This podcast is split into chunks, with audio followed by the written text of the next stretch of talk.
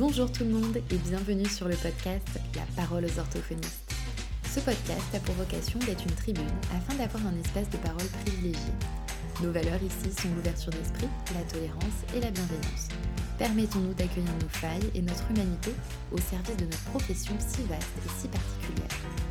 Le podcast est collaboratif et les thèmes abordés sont divers car ils viennent de vous, comme le genre en orthophonie, la recherche, les études hors de France, le travail avec les parents et bien d'autres suivront. Ah oui, je suis Sarah Botmy, orthophoniste et autrice, et ici, nous donnons la parole aux orthophonistes. Bonjour et bienvenue dans ce nouvel épisode de La parole aux orthophonistes. Aujourd'hui, j'ai la joie de recevoir Claire. Bonjour Claire. Bonjour. Est-ce que tu veux bien te présenter pour les auditeurs et auditrices? Oui, donc euh, j'ai 28 ans, je suis diplômée euh, en tant qu'orthophoniste de l'école de Poitiers depuis 2016, euh, donc depuis 5 ans maintenant. Et d'ailleurs, j'ai fait partie de la dernière promotion en 4 ans. Ah, d'accord, ok. Et justement, ça me fait rebondir là-dessus. tu étais peut-être en lien avec les promos d'en dessous. oui. Ouais. Est-ce que vous aviez remarqué une vraie, vraie différence entre les études en 4 ans et les études en 5 ans Que ce soit au niveau de, du ressenti, du rythme Est-ce que vous aviez remarqué une différence? Oui, ouais, j'ai remarqué qu'ils étaient euh, pas mal stressés quand même, avec des emplois du temps hyper chargés.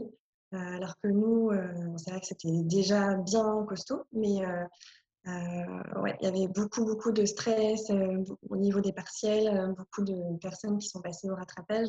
Donc, ouais, il y a eu des petits, des petits ajustements à faire, je pense, au niveau de, du contenu finalement, de la quantité de matière à apprendre. Mmh, d'accord, ok. Et toi, comment tu les avais vécues, ces études, même si c'était intense, comment ça se passait pour toi? Pour moi, j'ai, en fait, au cours de la première année, il y a eu voilà, on nous disait euh, au moment de la, prépa que ça allait être un peu plus cool. Et euh, du coup, la première année, c'est vrai que j'ai euh, pas trop, enfin, pas trop trop travaillé non plus.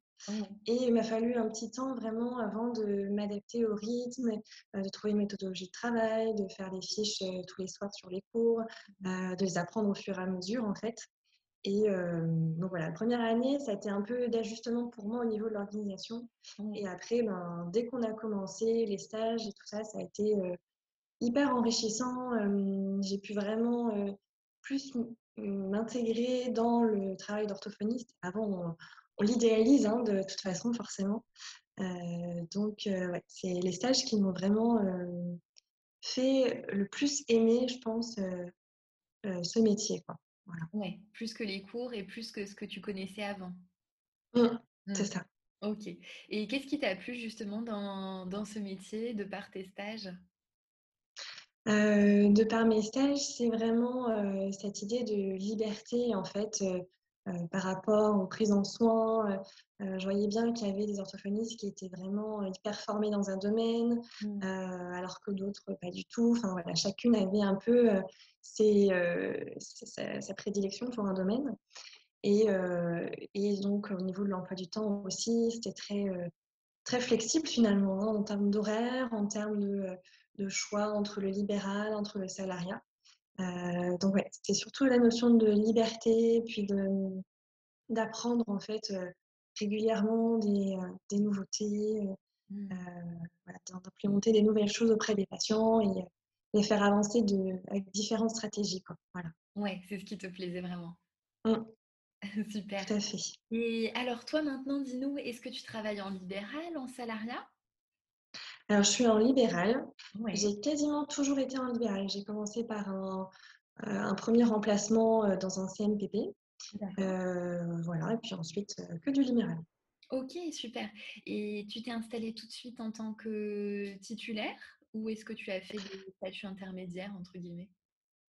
Non, j'ai été direct, j'ai foncé.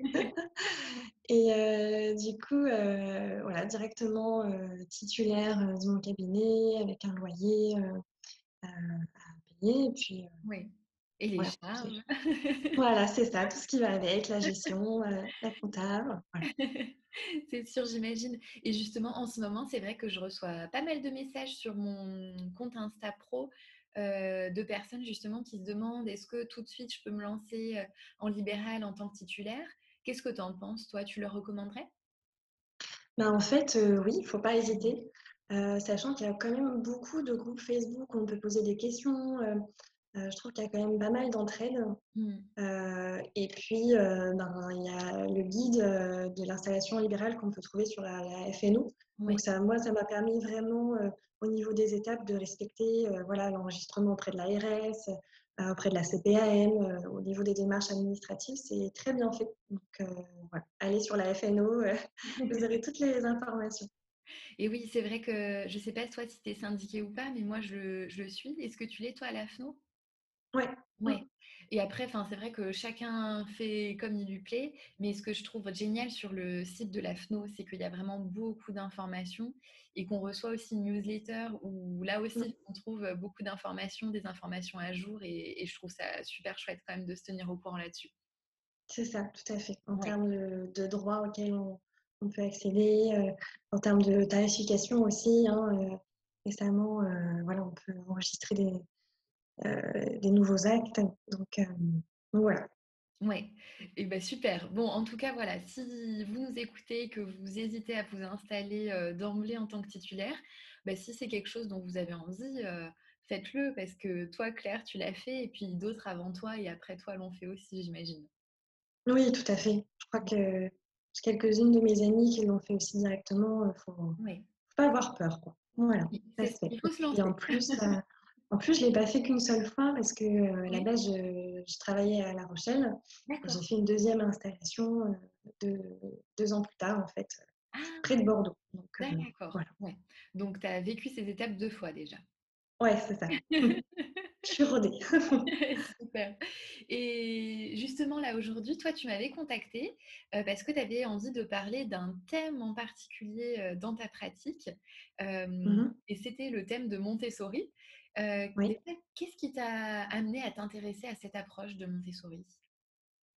Alors en fait, heu, lors de mes stages, j'ai eu la chance qu'un de mes patients, heu, enfin de ma maître de stage, avait, un patient avec un trouble du spectre de l'autisme, du spectre autistique et donc à la base, il était, scolarisé dans une école traditionnelle, de l'éducation nationale.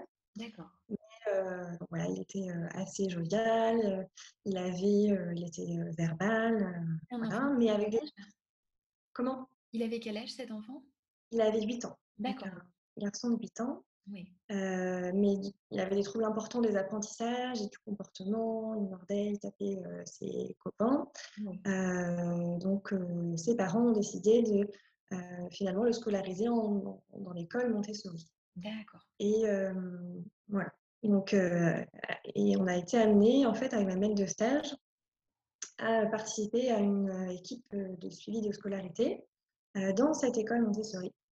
Et donc, à l'époque, j'avais vraiment énormément de préjugés, je pense, tous les préjugés qu'on peut avoir, d'une ambiance Montessori, genre, heu, les enfants font ce qu'ils veulent, ils apprennent lentement, ils font des activités de couture, de jardinage, donc j'imaginais un énorme décalage, en fait, par rapport, à l'enseignement de l'éducation nationale D'accord et si justement sur les préjugés, j'avais aussi entendu le fait qu'après c'était difficile de retourner en école normale. Est-ce que c'est quelque chose que toi tu avais aussi comme, préjugé? ouais, tout à fait. Alors, parce que c'est c'est vrai que c'est un fonctionnement très différent, Oui. mais je pense que, voilà, tout enfant, toute personne est capable d'apprendre. Quand on est adulte, quand on change, d'une ambiance de travail à une autre, on on arrive très bien, heu, voilà, à à s'y faire donc Oui. heu, voilà. OK, pardon, je t'ai coupé du coup. Heu et en fait, cette cette équipe éducative, s'est faite, dans la classe carrément. On était au milieu des enfants en fait, Ah donc on a pu, À la fois, visiter cette classe, voir, tous les types d'activités sur les étagères, enfin, l'éducatrice était hyper, hyper sympa. Quand je dis éducatrice, c'est maîtresse, enfin, d'accord. En chose. école Montessori, ça se dit éducatrice? Voilà, c'est ça D'accord. Ah, je savais pas. OK. et donc heu, ben, j'ai pu observer finalement, heu, ce patient, heu, TSA Et ce qui m'a marqué, c'est sa, sa, liberté de mouvement, son autonomie. voilà, il faisait finalement ses activités à son rythme. je me souviens qu'il avait une, super concentration pour balayer, par exemple. Et puis, il y avait ce cadre-là, cette solidarité finalement entre les enfants. Mmh. donc, il posait des questions. Je le voyais assez ouvert finalement sur les autres. Et chose qui n'était pas trop présente dans d'autres cadres. Voilà. Mmh, d'accord. Donc, il y a beaucoup de préjugés qui sont partis à ce moment-là. Et ensuite, ben, je me suis intéressée petit à petit. À la base, c'était Enfin, moi, j'ai dans mes cours, j'ai vraiment été hyper passionnée par les cours de psychologie du développement avec Piaget, par exemple. Mmh. on voyait bien que les, les, enfants avaient des capacités dès tout bébé, finalement. Et, et donc, Montessori, c'est venu parce que je voulais avoir, en tant que maman, à la base, je voulais avoir une manière de fonctionner un peu moins directive, un peu plus. Dans la bienveillance, dans l'accompagnement finalement de l'enfant. Oui. Donc voilà, à la base c'était plus en tant que future maman. Et puis en orthophonie, je le voyais comme utiliser finalement les fondements de la communication non violente et de lâcher prise un peu sur ce que je veux faire. Parce que souvent on nous a appris en orthophonie que c'est nous qui définissons le projet thérapeutique, c'est nous qui définissons les axes précis et la manière de travailler. Et euh, ben, j'avais l'impression, enfin, l'impression, mais euh, beaucoup de mes patients euh, se démotivaient au fur et à mesure, surtout quand je les voyais depuis un an ou deux ans. Et, et voilà, je, voulais trouver un moyen de les faire plus adhérer au projet et voilà, d'avancer avec eux et pas d'être dans une sorte de confrontation un peu scolaire où il faut qu'il atteigne quelque chose parce que je l'ai demandé. Quoi. Voilà. Donc, et puis, ben, pendant le confinement, j'ai pas vu tellement de patients que ça. J'ai fait très peu de visio. En revanche, j'ai conseillé des activités Montessori aux parents qui le souhaitaient. donc, avec du matériel qu'ils ont sous la main, avec des conseils. Euh, des jeux à réaliser sans matériel aussi pour euh, développer ce dont le patient avait besoin. Donc, pour ah développer les fonctions exécutives, l'attention, la motricité fine, la conscience phonologique. Et pour certains, bah, ça a vraiment permis de pallier des difficultés. Ça les a fait avancer. Donc, j'étais super contente pour eux. Et du coup, j'avais hyper hâte du coup, de l'utiliser en séance. Quoi. Est-ce que tu pourrais nous donner un exemple mmh, d'activité que tu avais pu proposer à, des patients pour qu'on se rende un petit peu compte? Alors, c'est tout simple. Pour les, pour les tout petits, entre 3 et 6 ans, qui avaient des problèmes surtout, on va dire, d'attention, de concentration, travailler sur toutes les activités quotidiennes, par exemple débarrasser de la vaisselle, mmh. s'entraîner à balayer, à laver la vaisselle, euh, à faire la cuisine, toutes ces choses-là, en fait, ça permet de travailler tellement de choses. Le mmh. fait de programmer les actions à faire, euh, de rester concentré dans une tâche en oubliant un peu tous les distracteurs. Mmh. Et euh, du coup, voilà. Et par rapport à, la conscience phonologique, ben, c'est dans des situations de vie quotidienne, à table par exemple, ou lors d'un jeu, trouver des mots dans la pièce qui commencent par par exemple, ou ou à table, euh, donne-moi le P1, donne-moi le L, pour travailler vraiment euh, la segmentation euh, et la fusion phonimique. Ok, super.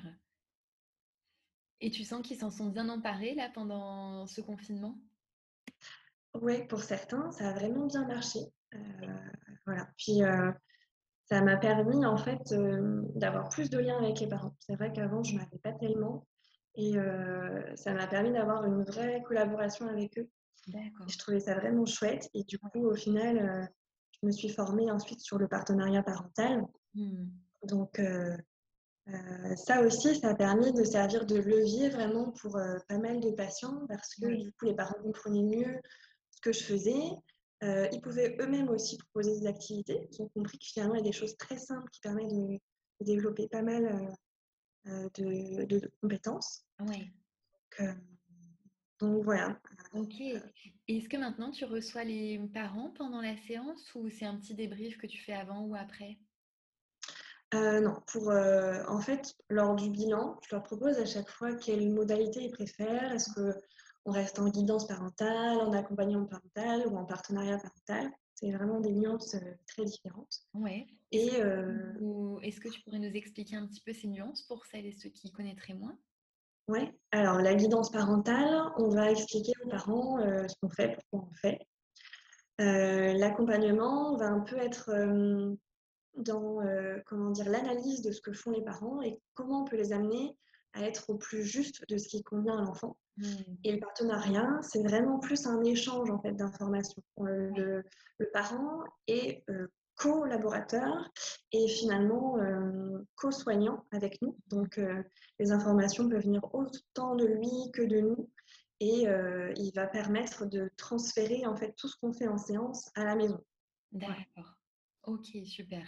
Ouais, c'est hyper important comme, comme, comme nuance, pardon et c'est vrai que moi, j'essaye de me diriger au maximum vers le partenariat, mais je me rends compte que je suis encore beaucoup dans la guidance et que, Mmh. mmh et et voilà, quand quand je réfléchis, heu, à mon projet de soins et cetera, pendant le bilan, tu vois, j'en parle aux parents. Là, j'ai Mmh vraiment l'impression d'être dans dans l'accompagnement et en fait, c'est au fur et à mesure, j'ai l'impression de rebasculer, heu, en guidance et c'est vrai que, bon, il faut que je trouve un moyen pour, heu, pour, rester dans l'accompagnement parce que c'est ce dont je parle aux parents en plus au début.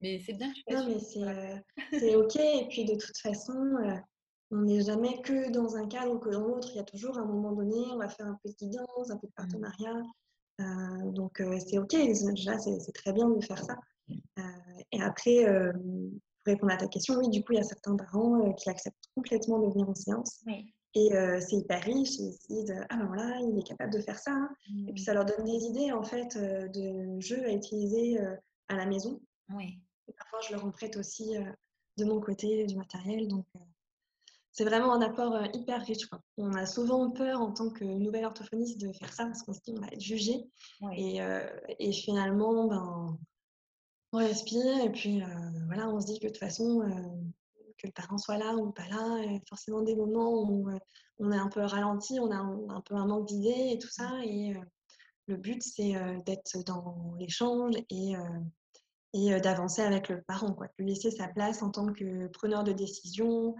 objectifs et voilà. Mmh, complètement.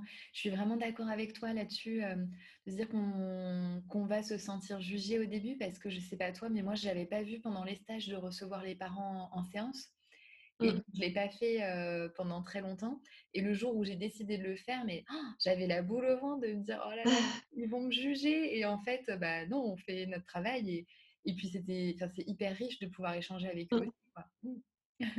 Complètement d'accord. Ouais, Comme, ouais. pour s'installer tout de suite en en tant que titulaire, il faut oser passer le premier pas. Mmh, c'est ça. On est un peu stressé au début, puis après, Ouais. ça se déroule bien, pas à pas. On prend l'habitude après. Mmh. Et et donc toi, tu disais que l'approche Montessori, c'était au début pour répondre à un besoin que tu avais de t'informer en tant que future maman. Est-ce que Mmh tu mh. sentais que dans ta pratique, c'était quelque chose qui te manquait ou au contraire, c'est venu ajouter quelque chose de supplémentaire dans ta pratique? Bah, du coup, c'est venu apporter, beaucoup de choses, supplémentaires. Oui. Déjà apparemment par rapport, finalement à l'adhésion du parent, du patient, pardon, déjà de l'enfant. Mmh. il y en a pour beaucoup qui ont qui se sont mis en en mouvement en fin en final, qui ont pu être, beaucoup plus, motivés et au lieu d'avoir une attitude un peu passive, d'attendre, ben, ils vont chercher leur matériel. Donc, hem, il y a ce côté-là un petit peu, heu, d'autostimulation, je dirais, heu, d'autodéveloppement qui est très, très riche. Et puis, surtout, ils se rendent bien compte que, enfin, ont un un feedback finalement, sur leur niveau, ils voient bien qu'ils progressent eux-mêmes. Heu, donc, heu, voilà, leurs leurs compétences se développent, heu, grâce à eux. Et ce que je trouve ça magique, c'est que ça a un impact, hyper positif finalement sur leur estime d'eux-mêmes. Oui. Donc, pour beaucoup de patients avec lesquels, j'avais du mal à leur, donner finalement, autant de, enfin c'est pas mon rôle, hein, mais autant de confiance en eux qu'ils auraient besoin, bah, finalement par ce biais-là, mmh. ça a permis quand même de soulever pas mal de, ben, de, de, comment dire, de réduire un peu l'impact émotionnel, on va dire, des difficultés. Quoi. Voilà. Génial. Ah ben c'est super. Si tu as pu observer ça, c'est tout bénef. Mmh, exactement. Et en pratique, comment tu as mis ça en place? Que ce soit au niveau du matériel ou alors pour l'expliquer aux parents, comment tu as mis ça en place? Alors du coup, euh, je réalise pas que des prises en soins euh, purement Montessori. J'ai euh, toujours utilisé tout un panel de compétences et, mmh. Enfin de, de prise en soins. Donc j'étais attachée. Parmi d'autres, quoi, Montessori. C'est ça, voilà c'est plus en fait par rapport à mon attitude et ma posture et au cadre thérapeutique, je dirais que ça vraiment euh, que j'utilise dans toutes mes prises en soins.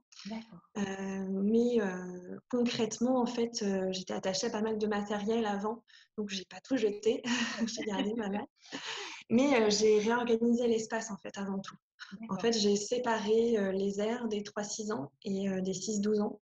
Mmh. Euh, c'est-à-dire qu'il y a vraiment un espace avec une petite table et euh, des étagères euh, pour les plus jeunes.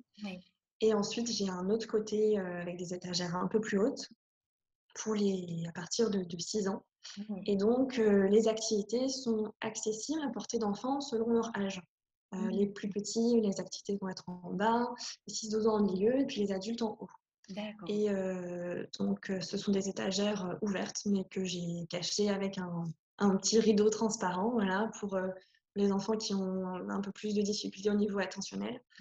Donc, euh, donc, voilà, je sépare euh, chaque étagère aussi.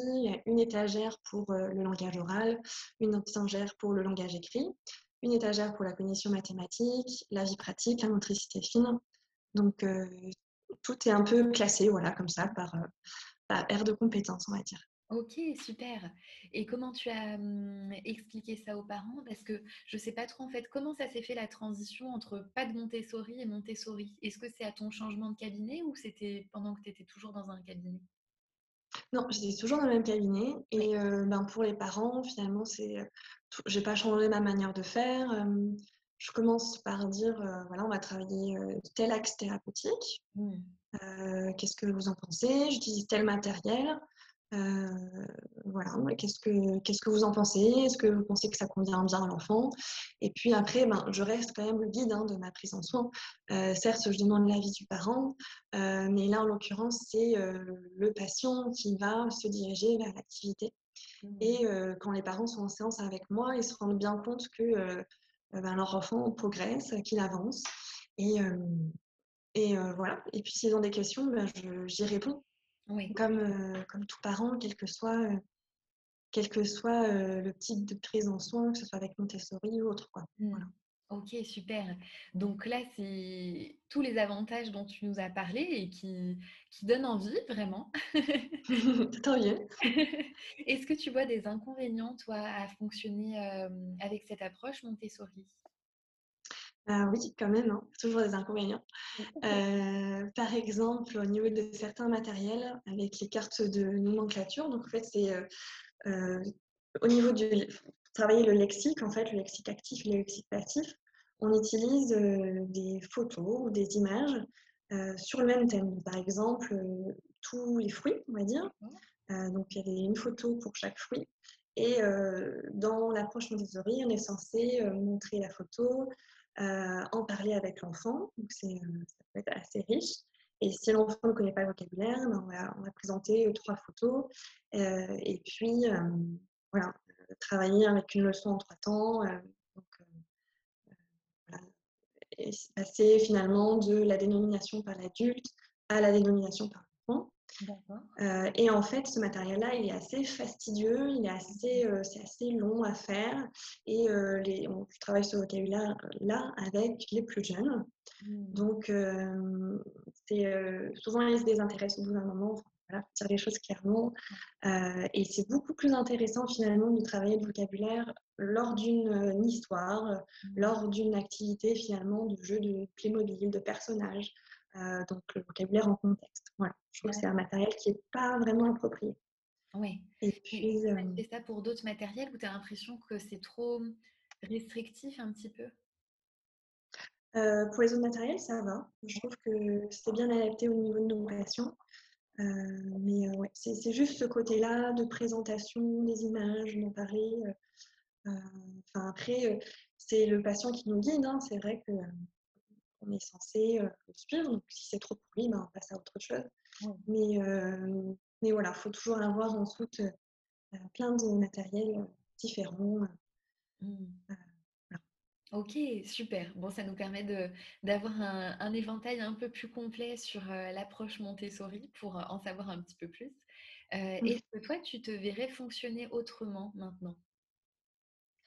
Ben, pourquoi pas. En fait, disons que j'arrête pas d'apprendre de nouvelles choses. Là, récemment, j'ai encore fait une nouvelle formation avec Laurence Launay en langage écrit. Et, et du coup, enfin, je dis pas qu'il faut passer d'une approche à l'autre, etc. il y a quand même une cohérence dans ce que je fais. Et ça correspond toujours à, partir de ce que je fais en gestion mentale, donc de savoir comment fonctionne le patient, est-ce qu'il a besoin d'un exemple avant de passer à la leçon stricte ou est-ce qu'il est dans une auto-compétition, est-ce qu'il est en compétition avec d'autres, quel est le renforcement qui lui convient, est-ce qu'il a besoin d'un renforcement positif? Ou est-ce qu'il est plutôt dans un système de motivation intrinsèque? Et, et après, fonctionner autrement, ben, en fait, j'hésite en fait en ce moment à changer carrément du libéral vers euh, le salariat. Oui. Mais euh, vu les changements récents que je fais avec euh, les différentes formations, j'ai quand même beaucoup de plaisir à travailler. Mmh. J'ai quand même beaucoup d'échanges hyper positifs avec les parents, avec les patients. Et, enfin, voilà, je me sens assez compétente au final. Donc, je me laisse un peu guider. C'est vrai que je, je, pense qu'au bout d'un moment, euh, j'aurais envie quand même de passer en salariat, mais euh, c'est pas hyper pressé non plus. Ouais. Qu'est-ce qui te donnerait envie de te tourner vers le salariat? Ah, C'est plutôt pour allier vie de famille et euh, vie professionnelle. Ouais. et puis ben, d'être un peu moins stressée. J'avoue, parfois je suis un peu stressée dans les mois de juillet et d'août finalement par rapport au salaire, par rapport aux séances. C'est vrai que d'avoir un salaire fixe, ça permet d'être quand même un peu plus serein. Oui, d'accord. Donc, euh, ce, qui me, ce qui me manque un peu aussi, euh, euh, c'est ce côté un peu d'équipe. J'ai besoin en fait d'avoir des collègues maintenant avec qui échanger, avec qui partager. Et dans le libéral, c'est vrai qu'on a, on a du mal finalement à se coordonner au niveau de nos emplois du temps. Donc euh, voilà, c'est ça ce qui m'intéresserait plutôt dans le salariat. Oui, et tu penses que tu t'y dirigerais à court terme ou pas forcément? Euh, Je dirais dans un an ou deux ans. Oui, d'accord. Moyen terme. bah écoute, tu nous en diras plus euh, quand il sera pour nous raconter comment ça se passe, ça m'intéresse. Mmh. Ok. Et donc, comment est-ce que tu as, parce que tu m'as aussi dit en off que tu étais prof à la fac de Bordeaux, donc en orthophonie. Mmh comment tu as commencé à enseigner à Bordeaux? Alors, tout simplement. Donc, c'est cet été, j'hésitais en fait, enfin, j'avais besoin d'apporter de nouvelles choses encore une fois dans ma pratique et besoin d'échanger, de partager. Donc, j'ai envoyé une lettre de motivation et un CV à la référente pédagogique de l'école d'orthophonie de Bordeaux, donc début août. C'était une campagne année Voilà, c'est ça. Et deux semaines plus tard, elle m'appelait pour m'expliquer les modalités, etc. Et donc, j'étais assez étonnée finalement de la rapidité et puis de la facilité de, de, cette prise de poste. Oui. Et donc, en fait, elle m'a dit que toute leur candidature était spontanée. C'est rarement eux qui viennent vers les enseignants.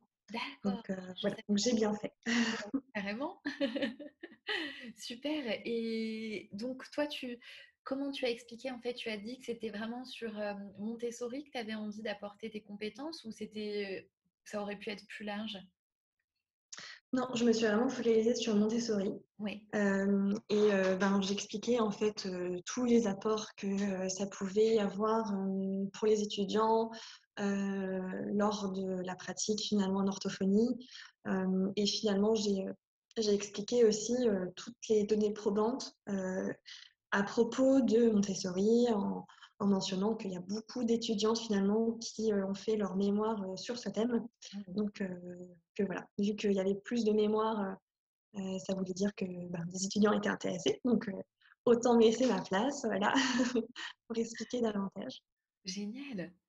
Et combien d'heures tu as par, alors je ne sais pas si c'est par semestre, par année pour toi et à qui tu enseignes? Donc, c'est par semestre, c'est 6 D'accord. heures de cours. Et moi, c'était pour les M1, donc euh, Oh, quatrième année d'orthophonie. Voilà. oh, OK, très bien. Et alors qu'est-ce qui te plaît? Tu as donné ton cours là déjà, c'est fait pour ce semestre? Oui, j'ai donné tous mes cours. euh, voilà. Euh, ça a été sur trois sessions, finalement, D'accord. trois fois deux heures. Et donc, voilà, ça m'a permis d'être vraiment en interaction comme je le voulais avec les étudiants et de créer des espaces de partage et de... moi, j'aurais bien aimé en tant qu'étudiant qu'on balaye en fait beaucoup de préjugés Mmh. et, euh, et qu'on rentre vraiment dans le cœur du sujet, de euh, comment faire pour travailler tel axe. Et euh, donc, euh, voilà, j'avais j'ai aussi un- appris évidemment leur pratique. Et en fait, ce que j'ai pas dit, c'est que ce qui m'a poussée à, à faire cette lettre de motivation, c'est que euh, l'année dernière, euh, j'avais une étudiante en orthophonie, en quatrième année d'orthophonie. Et, euh, et j'ai adoré, en fait, j'ai adoré qu'elle soit là avec moi euh, dans mon bureau, euh, qu'elle prenne la main sur certains patients, sur certains, certaines prises en soins. Et, et, en fait, ça a été hyper riche parce qu'elle m'a donné plein d'idées différentes. Le fait de ces questions, du coup, j'ai un peu plus creusé certains sujets. Et, et j'aime bien être challengée comme ça. Et c'est ça ce qui s'est passé aussi avec les étudiants en orthophonie. Parfois, certaines questions qui me font dire Ah oui, c'est vrai, euh, ça, c'est pas, je ne sais pas encore assez là-dessus. Donc, euh, ça, je n'y avais pas pensé. Donc, euh, Mmh. voilà. Puis j'avais envie, au bout d'un moment, de transmettre ma passion. Quoi. Voilà. Je lis énormément de choses. Donc, c'est ce feu-là que j'avais envie de propager. Quoi. Voilà. Mmh. Génial. Et au niveau préparation, je me demande, qu'est-ce que ça représente comme, investissement pour toi au niveau de la préparation des cours? Alors, c'est monstrueux. en fait, euh, je ne pensais pas qu'il fallait autant, autant d'heures de préparation. Enfin, c'est vrai que quand on est en cours, ben voilà, on écoute euh, deux heures de cours, donc on ne s'imagine pas que ça a pris plus de deux heures de préparation. Ouais. Et en fait, euh, si, parce que euh, ben, euh, j'ai pris la référence d'un ouvrage très intéressant, que je vais citer, de Christine Nogarol, Ouais. euh, L'approche Montessori en orthophonie. Euh, et donc, ben, finalement, j'ai pris sa bibliographie et j'ai commencé à lire énormément des articles qu'elle mentionnait. Donc, voilà, pour donner vraiment beaucoup de billes aux étudiants. Et donc, ben, cette recherche-là, c'est évidemment le soir. Euh, finalement, j'ai mis euh, trois semaines pour faire le plan. Ah Et puis ensuite, euh, ben, dès que je pouvais, donc au final, ça a dû mettre peut-être, je sais pas, peut-être, enfin, je ne pas me mesurer en fait en termes de temps parce que dès que j'avais un, un temps libre le soir, j'ai passé toutes mes soirées finalement pendant un mois, on va dire ça comme ça. D'accord. Ah oui, c'est énorme en termes d'investissement. On ne se rend pas compte effectivement tout le travail qu'il peut y Mm, avoir en amont d'un cours, ouais. C'est ça. Et c'était mon premier, donc euh, et oui, je voulais faire bien, je voulais faire juste. j'ai pris des photos, j'ai pris des vidéos aussi de mes séances, donc euh, j'ai mis beaucoup de, de contenu, donc euh, voilà. génial.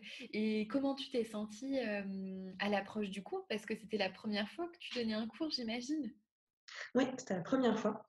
En fait, j'étais assez sereine finalement. Je crois que le fait de préparer un PowerPoint aussi, ça, ça rassure. Je me dis que je vais dé- dérouler mes idées et que euh, voilà. Après, c'est plus en termes de gestion du temps.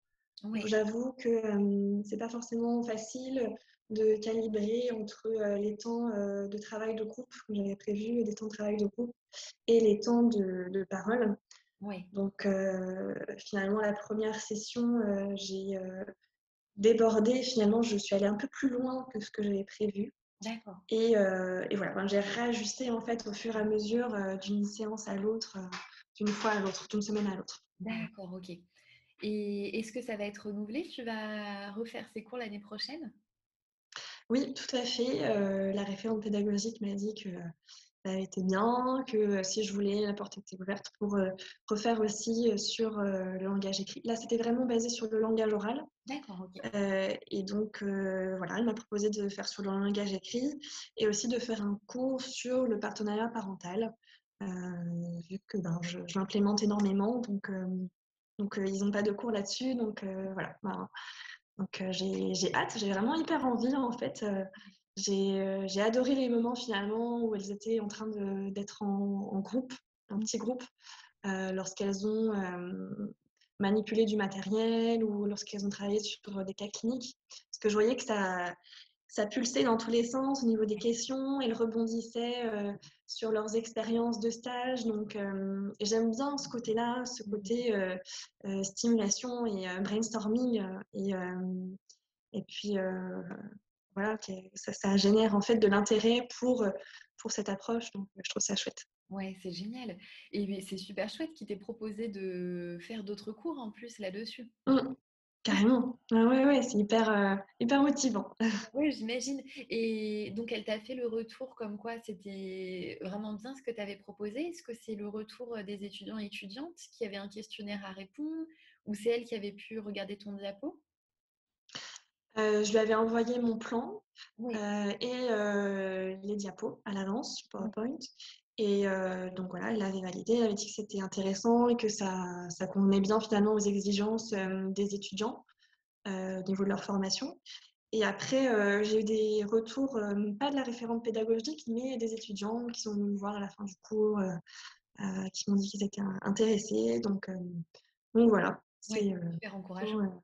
voilà, tout à fait. Ouais, Mmh. Génial et donc là, pour les prochains cours, ça sera à partir de l'année prochaine?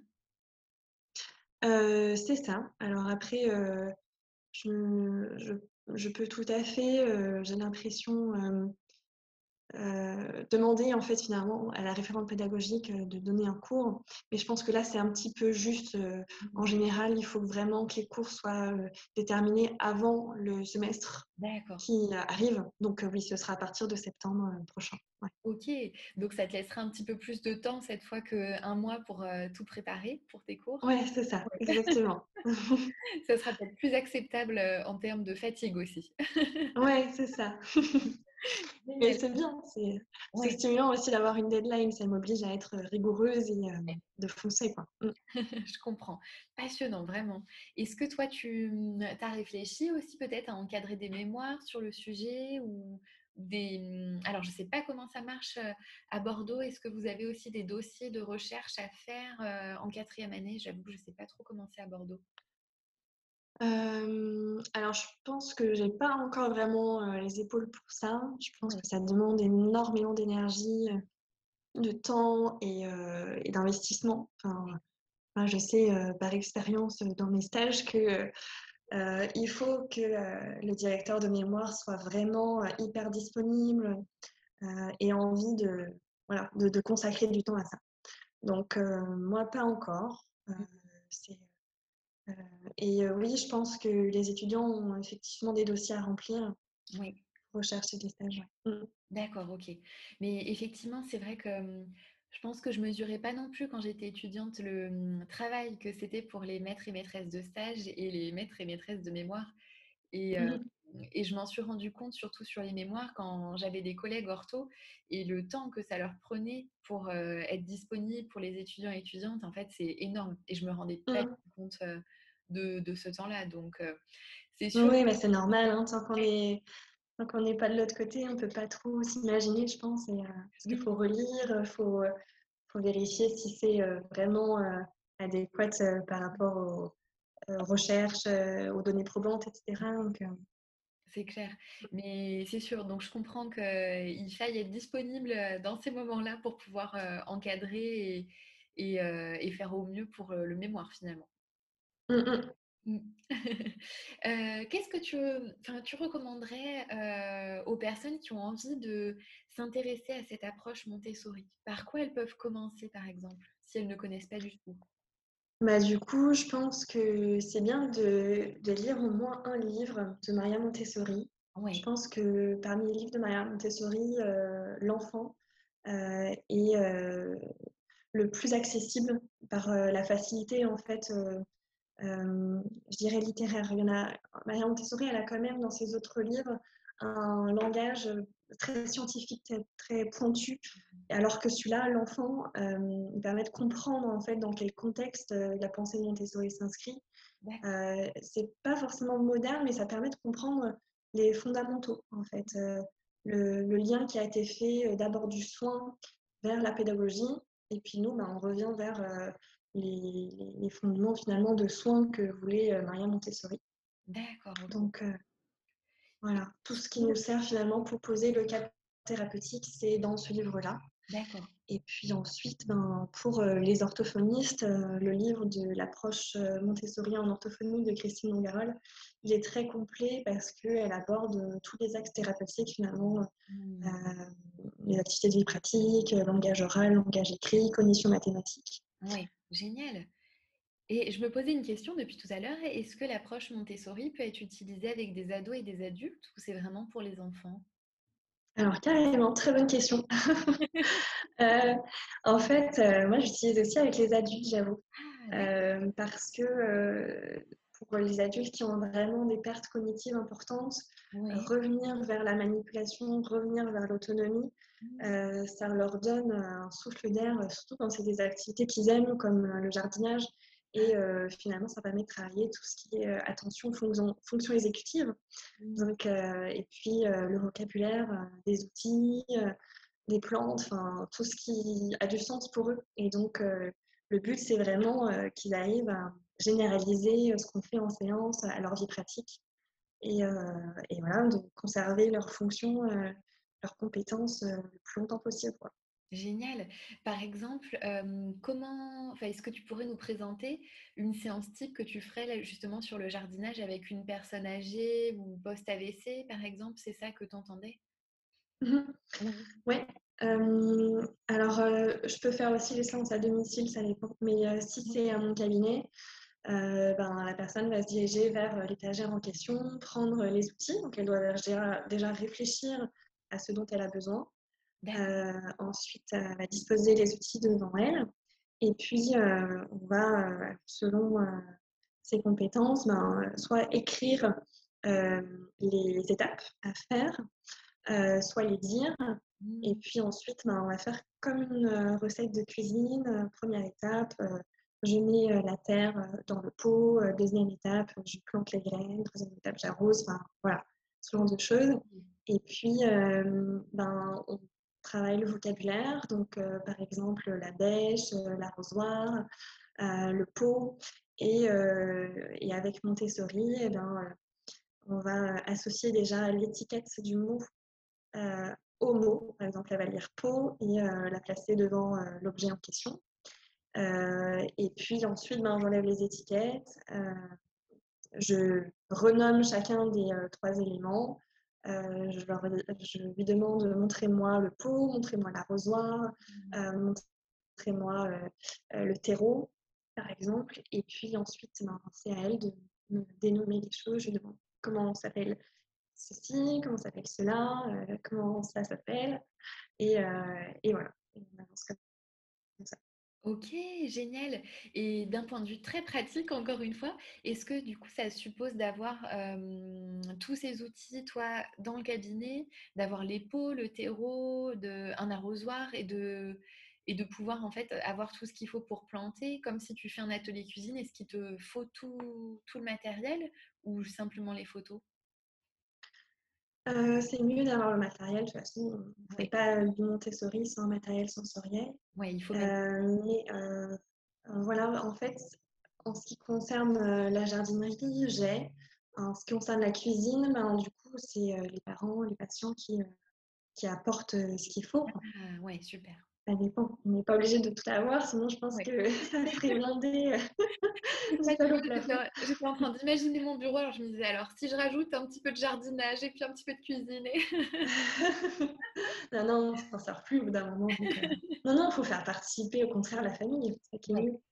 Ok, Plus il y super. a d'engagement, plus il y a de compréhension de ce qu'on fait. Donc, euh. La mise en mouvement, c'est la clé. Ça pourrait être le titre de l'épisode. Ok, super. En tout cas, vraiment très intéressant. Est-ce que tu as des choses à, à rajouter sur l'approche Montessori que j'aurais oublié de te demander? Euh, euh, ben, en fait, euh, pourquoi parler de Montessori spécifiquement? Euh, Moi, je trouve que ça, ça rentre dans une tendance actuelle en fait à placer euh, le patient, le parent au cœur du soin. C'est vrai que je l'ai déjà dit, mais voilà, c'est important de le considérer comme un vrai partenaire. Mm. Et on voit bien que dans la pratique euh, EBP, Evidence-Based Practice, euh, parmi les quatre piliers, il ne faut pas oublier que le, le patient en fait partie. Oui. Donc euh, voilà, car sans ça, on n'a pas d'adhésion, il n'y a pas de sens vraiment à la prise en soin, on ne sait pas quand on s'arrête, etc. Donc euh, voilà, le, le, patient est quand même l'un des piliers et il ne faut jamais le négliger. Quoi. Mm. Et euh, c'est un, un, effet de mode aussi, donc euh, je pense qu'il est important de ne pas rester sur des a priori et euh, de creuser le sujet en étudiant la pensée de Montessori. C'est pas juste du matériel, c'est aussi une posture, c'est aussi un environnement préparé, un, un, cadre thérapeutique très précis. Donc voilà. Génial. Est-ce que toi, il y a hum, d'autres formations dans le thème de Montessori ou, ou des thèmes qui s'y rapprochent que tu aimerais faire pour euh, approfondir encore le sujet ou diversifier justement? Euh, alors, en rapport avec Montessori ou euh, pas en rapport avec Montessori? Ah, Les deux, pourquoi pas? Ok. Euh, en rapport avec Montessori, je crois qu'il me manque quand même la partie cognition mathématique. Et euh, euh, c'est vrai que je fais un petit peu, euh, selon ce que je lis sur la méthode cuisinaire, par exemple, ou, euh, ou autre, mais j'aimerais bien creuser vraiment et voir une séance, ou enfin voilà, faire une formation là-dessus, en tout cas, avec ce matériel-là, parce que j'ai plusieurs patients qui en ont besoin. Oui. Voilà. Et puis après, euh, hors euh, Montessori, euh, une formation sur le langage oral. Là, j'ai beaucoup creusé le langage écrit. Oui. Et donc, j'aimerais bien avoir les, les dernières, les dernières données probantes en fait, sur ce sujet, d'être aussi efficace et proposer des choses adaptées pour mes petits patients. Voilà. Génial, super intéressant. et alors, donc là, on a pu balayer un petit peu tout ce qui est Montessori. Et maintenant, on arrive aux dernières questions du podcast. Euh, donc, tu nous as un petit peu répondu. C'est ma question que j'adore. Comment tu te vois dans un an, cinq ans et dix ans? Tu nous as un petit peu répondu déjà là-dessus. Est-ce que tu peux nous en dire plus? Ouais.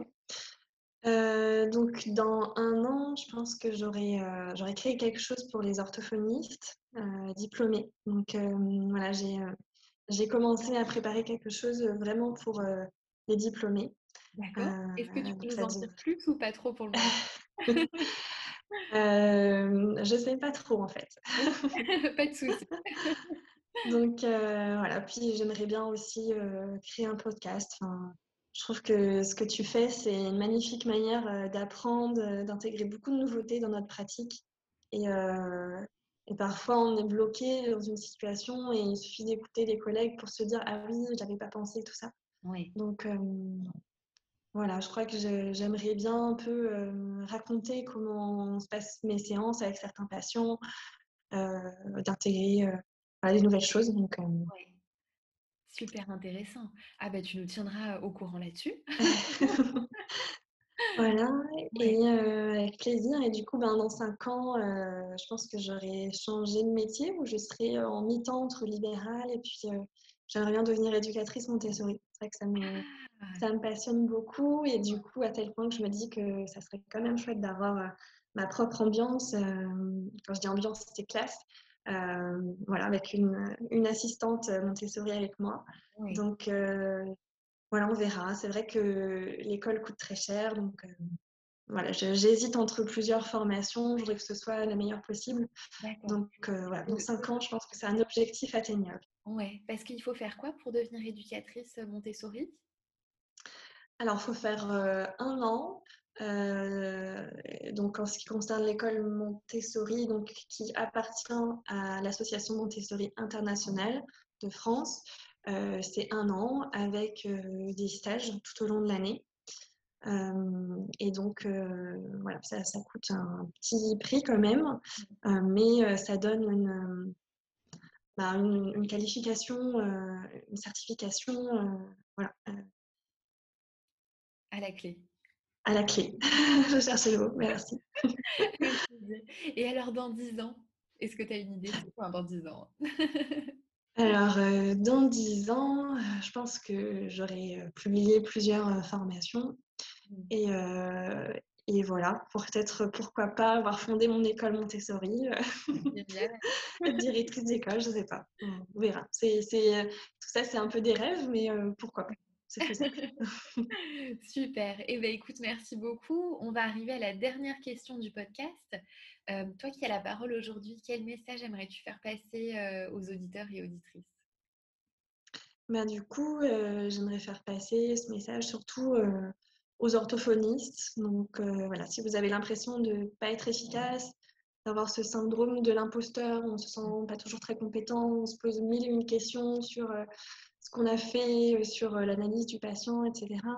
Si vous avez une fatigue morale, n'hésitez pas à vous écouter, à suivre votre voix, quitte à créer votre propre manière de fonctionner, même si ça sort des sentiers battus, mmh. et de dire non, de dire stop à certains patients qui, certains parents, plutôt qui ne nous respectent pas forcément, que ce soit en termes d'horaire, tout ça. Donc voilà, c'est être soi-même son propre leader, je pense que c'est la meilleure manière de donner du sens à notre métier, mmh. qui est magnifique et source de tellement de joie. Donc, euh, ouais, faut, faut pas l'oublier et euh, parfois faire un pas de côté et, faire euh, suivre sa voix, suivre, s'écouter.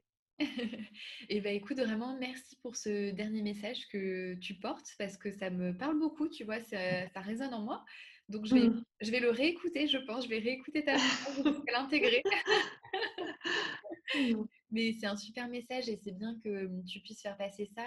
Le podcast, en plus, est mmh, très souvent écouté par des jeunes orthophonistes ou des étudiants et étudiantes. Et donc, je trouve ça chouette dans ces moments où on n'est pas encore sûr de soi, pas encore sûr de sa pratique, d'avoir des, des, messages comme tu peux les porter et, mmh. qui sont rassurants, en fait. Donc, euh, merci à toi.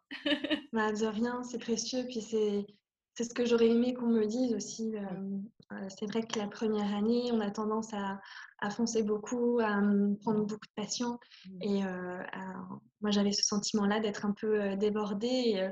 J'aurais bien aimé qu'on me dise prends du temps pour toi, ne dis pas oui à tous les patients. Voilà. Oui, mais c'est super important. Et c'est vrai que dans tous les cas, moi, je j'arrête pas de me dire que même si j'ai envie de dire oui à tous les patients, je sais qu'en fait, même si on dit oui à tous les patients, on ne pourra quand même pas prendre tout le monde et que c'est quelque chose qui mmh. nous dépasse en fait. Et malgré toute bonne volonté, c'est pas possible. Et donc, effectivement, respecter son rythme, se respecter soi, c'est, je pense que c'est un cadeau qu'on peut faire aux patients qu'on suit déjà aussi pour être plus disponible, plus efficace, plus mmh. tranquille. Enfin, ouais, vraiment. Exactement. C'est un super message que tu partages aujourd'hui. Merci. bon, et eh ben on arrive à la fin de ce podcast. En tout cas, je voulais t'adresser encore un grand merci pour toute l'approche que tu nous as partagée sur Montessori et sur le partenariat parental aussi. J'ai trouvé ça passionnant. Bon, bah super, bah, merci à toi surtout de m'avoir donné euh, ce temps de parole. C'était très riche, donc euh, merci, merci beaucoup. Et eh ben avec grand plaisir. Et on se dit à bientôt, Claire. À bientôt. Au revoir. Merci à vous d'avoir écouté cet épisode en intégralité. Ça compte beaucoup pour moi et les invités. N'hésitez pas à nous donner 5 étoiles sur Apple Podcast et à partager le podcast afin que plus de monde puisse l'écouter. Si vous avez envie d'aborder un thème ou de réagir à un épisode, venez m'écrire sur Instagram à La Parole aux orthophonistes.